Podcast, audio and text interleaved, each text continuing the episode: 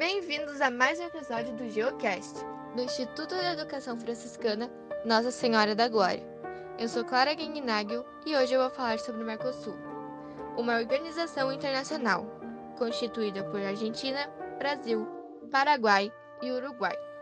O Mercosul adota políticas de integração econômica e aduaneira entre seus países membros, tendo ainda o Chile e Bolívia como associados. Mercosul é Mercado Comum do Sul, um bloco econômico criado no dia 26 de março de 1991, com o objetivo inicial de estabelecer uma zona de livre comércio entre os países envolvidos. Essa zona garantiria a circulação comercial de produtos sem precisar dos trâmites burocráticos em relação a uma exportação. Esse objetivo foi alcançado em 1994. A partir daí, outro objetivo foi idealizado: a criação de uma tarifa externa comum, em 1995.